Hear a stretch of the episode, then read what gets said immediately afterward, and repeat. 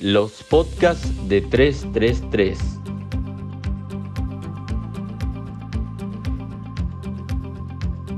Buenas tardes, estamos acá con Horacio Gabosi en el marco del octavo Seminario Internacional de Agroceres Argentina. Bienvenido, Muchas gracias, Lucas. Bienvenido. Bueno, podemos, vamos a aprovechar la presencia de él para hablar hoy de mm, genética líquida.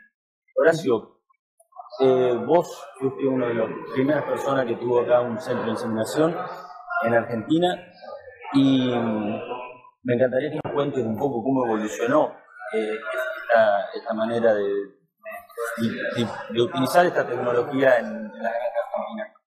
Eh, bueno, mira, en realidad esto, de, avanzar en genética líquida no es un invento nuestro. En todo el mundo funcionaba y acá no. Y era como un círculo vicioso, no había quien compre semen porque no había quien venda semen. O los pocos que había, que eran de pequeña escala, no tenían el índice genético, los méritos genéticos suficientes, la tecnología de calificación y cuantificación de, del semen era bastante primitiva. Entonces, bueno, era como que no, una cosa dependía de la otra. En nuestro caso, digamos, tuvimos el paso pensando en que, en que era algo que hacía falta. En ese momento invitamos a todas las empresas genéticas a sumarse al proyecto. Lo único que nosotros pusimos de entrada era que el requerimiento era que tenía que ser libre de micoplasma. Ya en Argentina había algunas pocas granjas libres de micoplasma y era esas las que iban a convertirse en una, una demanda incipiente de semen. Y bueno, fuimos eh, proponiendo eso.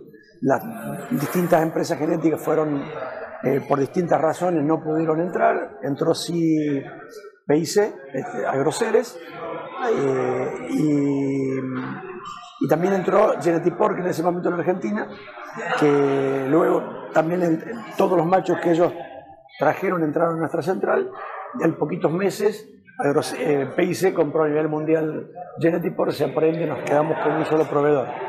Eh, muy rápidamente llenamos la capacidad de 120 plazas que teníamos inicialmente y ahí nomás diseñamos un, crecimiento a 250, siempre con el acompañamiento de PIC, ellos apostaron porque fue fuerte en esto, y si bien el target inicial de este proyecto era que los nuevos proyectos no tengan central, sino que puedan comprar, eh, la verdad que el mercado respondió donde viejos proyectos que ya tenían su central la desactivaron y, empezaron a comprar. Una cosa que rápidamente empezaron a mostrar est estos clientes que ya tenían que cerraron para entrar fue que las centrales que tenían era chica, de bajo tecnología, también con mérito genético poco actualizado, pero además en esa central ponían los mejores recursos humanos a trabajarla. Entonces, haber comprado semen y además ese mejor recurso humano aplicarlo en otras tareas en reproducción, les mejoró los índices reproductivos a todos. Así que fue una, eso fue un accidente, lo demás sí fue algo planificado, pero salimos de ese círculo vicioso que había, que nadie producía, nadie compraba porque no había quien vendía, nadie vendía porque no había quien compraba. Y bueno, tu pregunta, ¿cómo no fue? La verdad que no fue muy bien porque en menos de 10 años, en realidad en 6 años, 7, cuadruplicamos nuestra capacidad inicial y hoy tenemos 528 plazas.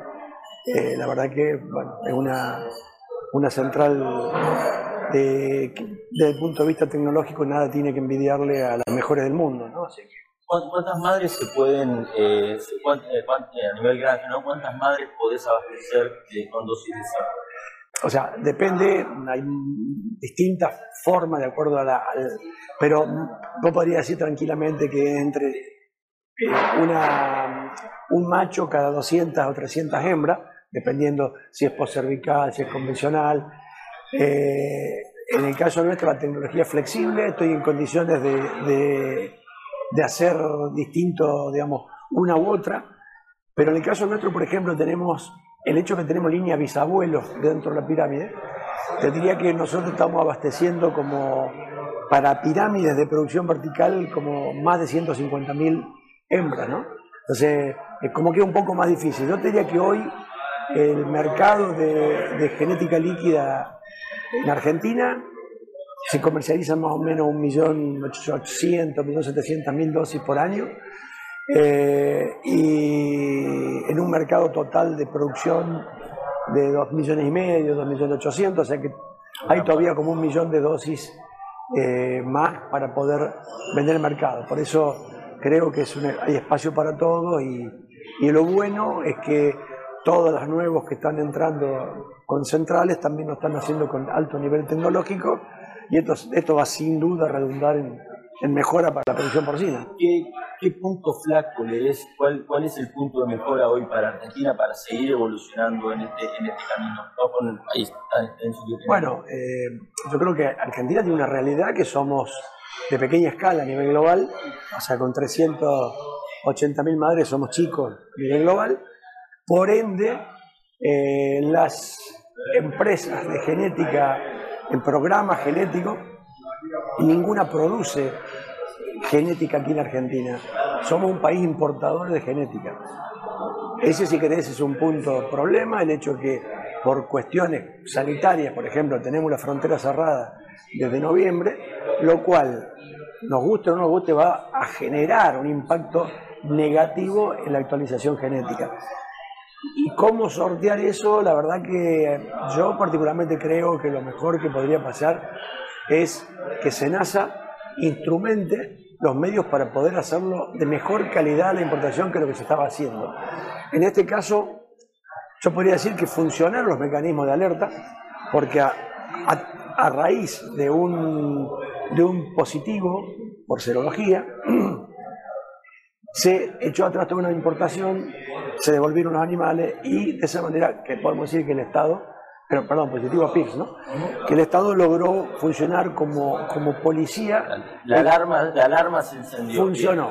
Tal vez lo que nos falta también es un ayornamiento, porque el método de confirmación diagnóstica que se usó es inmunofluorescencia indirecta, un método que ya es obsoleto en gran parte del mundo, deberíamos tener esa actualización que parece por PCR, que es lo que se usa en cualquier parte del mundo, y en realidad yo creo que también, yo no quiero caer en el facilismo de echarle la culpa a Senasa, al contrario, estoy diciendo que funcionó la alerta, creo que las instituciones que formamos parte del sector, llámese entidades eh, gremiales, los sistemas técnicos y demás, nadie nos dimos cuenta que estamos con una, un atraso tecnológico para una confirmación diagnóstica.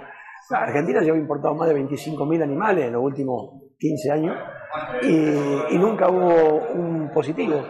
Entonces era como que estábamos relajados. Entonces yo creo que esto va a servir, ojalá que pronto, que eh, Senasa pueda instrumentar con alta seguridad poder mejorando esto. Perfecto. Bueno, muchas gracias Horacio. Eh, te agradezco el espacio y esta información que podemos llevar a todos los, los doctores. Un placer. Gracias Lucas. Gracias.